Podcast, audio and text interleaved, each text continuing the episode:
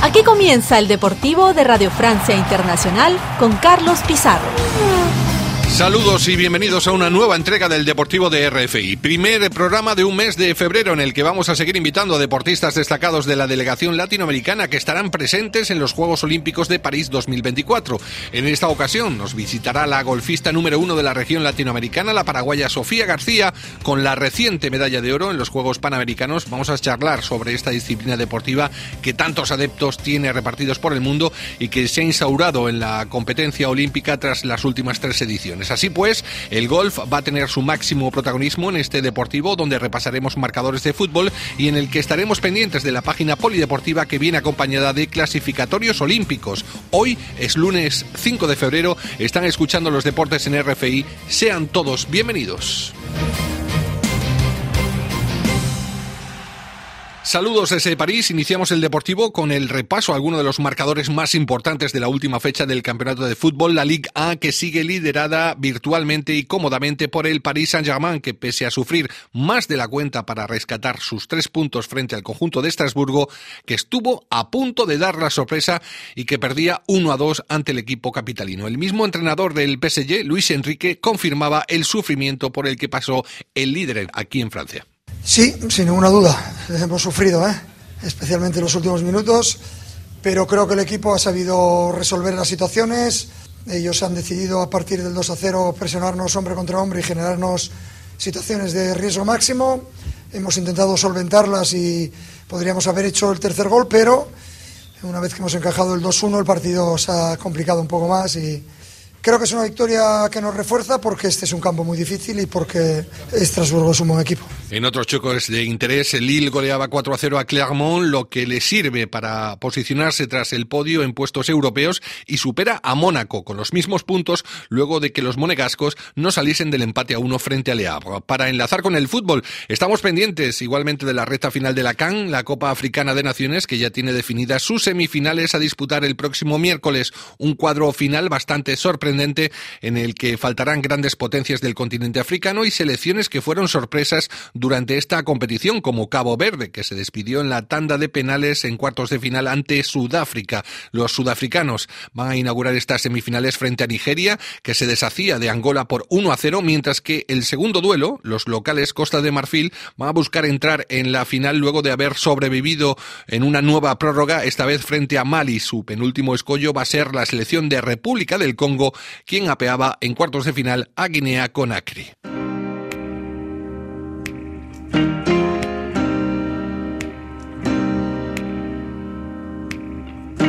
El Deportivo de RFI. Su fulgurante progresión en la categoría amateur hizo que Sofía García entrase por la puerta grande del golf profesional dejando huella. Aún tendrá que esperar al mes de junio para regularizar su boleto a los Juegos Olímpicos, aunque no tendría que tener dificultades para estar clasificada entre las mejores 60 del planeta cuando se estrene el verano. Su medalla de oro en los pasados Juegos Panamericanos confirmaba su gran estado de forma pocos meses después de haber conseguido la tarjeta full en la gira mundial de golf más competitiva y millonaria del mundo, la LPGA Tour. En el capítulo olímpico de hoy hablamos de golf con Sofía García. Gracias por habernos concedido estos minutos de radio. Hola, un saludo, un placer de, compartir este espacio contigo y feliz de, de ponernos un poco al día y de explicarte un poco de mi, de este viaje que es eh, de un atleta y, el sueño que es París. El sueño que lo vamos a dejar poquito a poco hasta el final porque me gustaría saber en un principio cómo estás viviendo esta clasificación olímpica hacia París. No, la verdad que el gol es un poco diferente. El gol se clasifica a través de ranking mundial, entonces a la espera de el 24 de junio, que es el corte para, para nuestro deporte, así que todavía queda un poco de, un poco de trabajo de, mi parte para este París. ¿Y cómo se prepara ese corte? ¿Se hace algo especial o, es el puro entrenamiento hasta esperar hasta el mes de junio? Em, son por, por ranking mundial. Eh, mi caso, ya estando en el tour del LPGA, eh, son los puntos que se van sumando semanas tras semana y 60 son las afortunadas cuando llegue junio, digamos. ¿Es exagerado si le pregunto que está usted disfrutando del momento mm, con más progresión de su carrera deportiva, ya que no solamente ganó el oro en los Panamericanos, sino que también consiguió la tarjeta full en la gira mundial de golf más competitiva y millonaria del mundo, la LPGA Tour? Eh, la verdad que es un, sueño mío. Obviamente uno cuando es chico sueña en, de lo más grande y ahora es una realidad. Cuando el golf forma parte de ser del ciclo olímpico, se abre un, mundo nuevo. Entonces, obviamente los panamericanos siempre estuvieron ahí en las miras y desde poco tuve la suerte de, poder representar a mi país en un evento tan importante. Así que un sueño de, de poder haber traído la de oro y obviamente estar representando a Paraguay también en el tour más grande también es un sueño mío y, es muy emocionante vivir estos momentos de mi carrera. Comentas que este era uno de tus sueños desde bien chica y por qué no seguir soñando si ya se tiene una medalla de oro histórica en los Panamericanos y acabas de integrar el mejor circuito del mundo de competencia de golf, da para soñar con París 2024, ¿no? Claro, a los Juegos Olímpicos es un, un evento extremadamente importante para cualquier deportista de cualquier país y obviamente en un país como el mío donde de repente los logros son contados con los dedos, eh, es un sueño poder representar de la mejor manera. Pero tú también eres abanderada te has convertido automáticamente en abanderada de la juventud que practica deporte en tu país, en particular también con el tema del golf, porque tú sigues los pasos de dos paraguayas ilustres como son Julieta Granada y Celeste Troche. Sí, la verdad que sí, es un legado de que uno va construyendo una responsabilidad de alguna manera, pero también es emocionante de, poder ser parte de una nueva generación que sigue llevando el golf paraguayo adelante y, que puede que puede realmente competir en competencias grandes. Ahora depende de ti en seguir abriendo camino, ¿no? Para que vengan otras por detrás, pero el, trabajo que estás haciendo es fabuloso, ¿eh? Claro, por un lado está de repente la carrera personal de uno que, quiere seguir eh, logrando cosas, pero también con, con, la esperanza de que otras paraguayas también eh, se inspiren en, nuestros logros y quieran competir y quieran seguir avanzando y quieran lograr llegar al, al deporte élite y que los, si es mejor que sea con el, con el golf. Por cierto, antes de entrar en detalles de su carrera deportiva, el golf no fue su primera opción cuando se inició en el deporte. A usted le iba más el fútbol, ¿eh? La verdad que sí, es un deporte popular en muchos países, especialmente en el mío. Es un, una pasión, la gente se pone para todo el país viendo partidos de, de fútbol, así que obviamente que eso como niña, digamos, era parte de mi vida, era un deporte que me gustaba mucho que jugaba en, el colegio y luego la vida llevó por otros lados y, y agarró un palo de golf y acá estamos unos cuantos añitos después creando una carrera en otro deporte totalmente diferente, pero que me ha dado muchas bendiciones. ¿Recuerdas ese momento, el primer día en el que recibió un palo de golf o que tocó un palo de golf o que practicó con un palo de golf? Sí, un marzo allá en el 2006 había empezado en una escuelita en, un club de Paraguay y en ese momento era un desafío poder pegar la pelota y luego era un desafío poder hacer que la pelota vuele un poquitito y, creo que eso fue algo que me llamó la atención, un desafío que es este deporte y luego empezaron las competencias y eso, eso fue creando un efecto en mí y, después pude competir en, por Paraguay y bueno, aquí estamos unos añitos después, como había dicho. Sí, con una evolución extraordinaria. ¿eh? Yo te veo bastante modesta, en todo caso, Sofía, porque para ponernos en contexto, usted se inició en el mundo de golf profesional porque la carrera amateur fue exitosa, lo que le llevó inmediatamente a la carrera profesional, ¿no? Sí, la verdad que sí, tuve una carrera internacional, pude recorrer muchos muchos lugares, pude conseguir títulos importantes y que esa carrera me llevó a Estados Unidos a competir en la universidad, terminé mi carrera ahí, tuve ciertos éxitos por ahí y eso obviamente impulsó mi, mi sueño de, de ser profesional y por suerte un par de añitos después de, la universidad ya estaba compitiendo en el LPGA, que siempre fue el sueño. Sofía, aparte de estar viviendo un momento dulce como golfista, además tiene que ser un periodo fantástico para usted hacer emocionar y agradecer a su familia, amigos, a la gente que le ayudó desde bien chiquita y que apostó por usted, porque después del trabajo y del sacrificio llegan los frutos y no siempre se dan los frutos y en, en su caso se está dando, ¿no? Y es un buen periodo para agradecer todo lo que han dado por usted, ¿no? No, obviamente. El deporte del golf es un deporte individual, pero una carrera como la mía no, no se lograría sin el apoyo de la familia, de mucha gente del mundo del golf, acá en Paraguay, en Estados Unidos, también del país, que ha impulsado también nuestro deporte y, y hay un granito de todo el mundo que hace que esto sea posible. De repente uno tiene, como te digo, una carrera individual, pero al final del día esto es un trabajo de equipo y, y toma un, una cantidad de gente poder eh, llegar a estos niveles. Los sacrificios son mayores cuando un niño o una niña decide eh, iniciarse en el mundo del golf que ir, por ejemplo, por el mundo del fútbol. Eso está claro, ¿no? Sí, eh, hay una carga en, encima de uno mismo, digamos. De repente en, un deporte colectivo la carga se divide un poco más. También el golf, con todos nuestros éxitos, con diferentes atletas como Julieta, Fabricio, Carlos, no, no, no existe esa cantidad de, de personas, no es un deporte popular y sin embargo toma un trabajo mayor poder seguir abriendo puertas, eh, a diferencia de otros deportes. Así que en ese sentido sí el golf es un poco más complicado, pero también con el legado, como te digo, que uno va construyendo, también se nos va abriendo un poco más y también el gobierno a la par también nos va apoyando. Se lo digo también por el aspecto económico, porque el golf siempre viene ligado a que es un deporte a lo mejor costoso, pero de un lado no hay que olvidar que es una de las disciplinas deportivas más populares en el mundo, con más de 60 millones de personas que lo practican en el planeta. O sea, ¿cómo puede ser que uno de los deportes más caros sea casi el más practicado después del fútbol? La verdad que es un poco extraño, pero eso también indica lo que genera este deporte y sí, evidentemente es un deporte que tiene sus costos, pero también yo creo que todo deporte de élite también tiene su costo una vez que uno va generando etapas. Es un, sacrificio familiar, es un, sacrificio de mucha gente y también de, del gobierno, como te digo, que fue empezando a ayudar un poco más a este deporte a medida que nosotros también empezamos a hacer un deporte olímpico y cosas así también generaron ayuda y todo eso suma para poder, poder tener un éxito que el éxito que se está generando.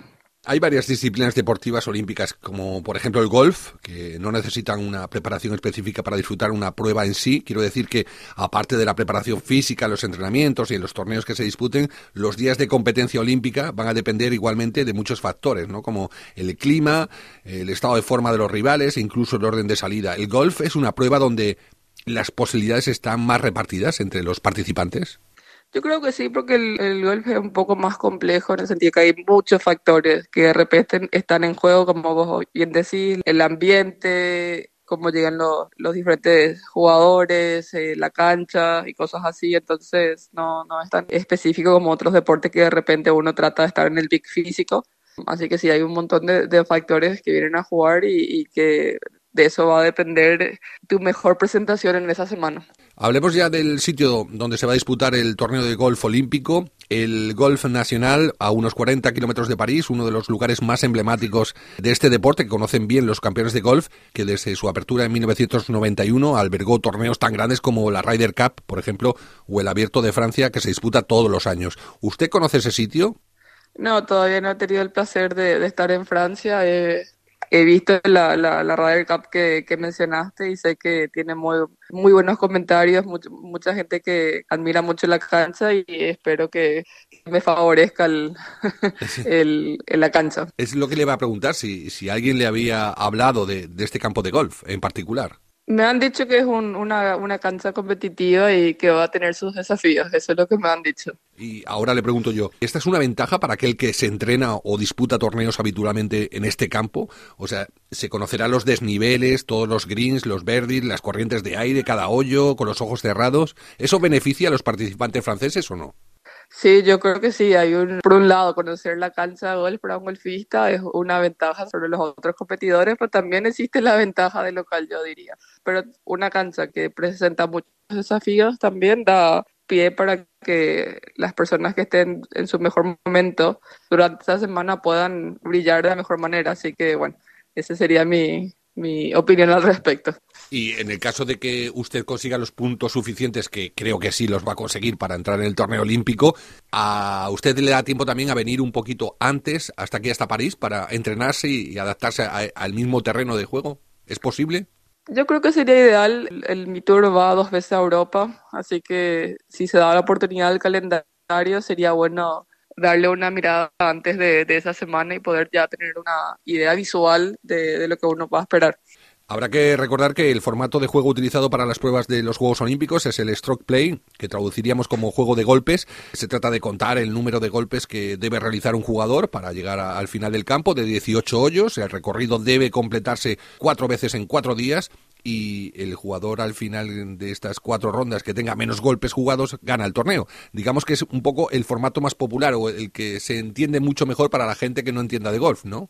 Sí, ese es el, el, formato regular y se completa los cuatro días y, va a ser el, el, formato que uno más utiliza de repente para nuestro deporte. Este es el más equilibrado para todos, es decir, este es el formato que no aventaja a unos ni a otros, sino que da más posibilidades a todos. Claro, porque te dan cuatro días y, equilibra todo. O sea, de repente una muy buena vuelta o una muy mala vuelta se termina equilibrando. Eh, los cuatro días son suficientes días y, ollas como para poder equilibrar y que salga un digno ganador de, de, ambos, de ambos lados. Usted ha llegado a comentar que uno de sus mayores placeres es representar a su país, con lo que intuyo que su motivación puede ser excelente para encarar unos Juegos Olímpicos, porque es lo mejor para representar a un país, ¿no? Claro, como yo te había dicho antes, los Juegos Olímpicos es el evento mayor de todos los atletas y de todos los países, así que no habría un honor mayor que poder representar a, tu país en un evento como ese y mejor si es que puedes traer algún, alguna proeza desde los Juegos Olímpicos. ¿Hay algo específico que se pueda entrenar o detallar de cara a unos Juegos Olímpicos que sea diferente al resto de torneos durante el año en golf?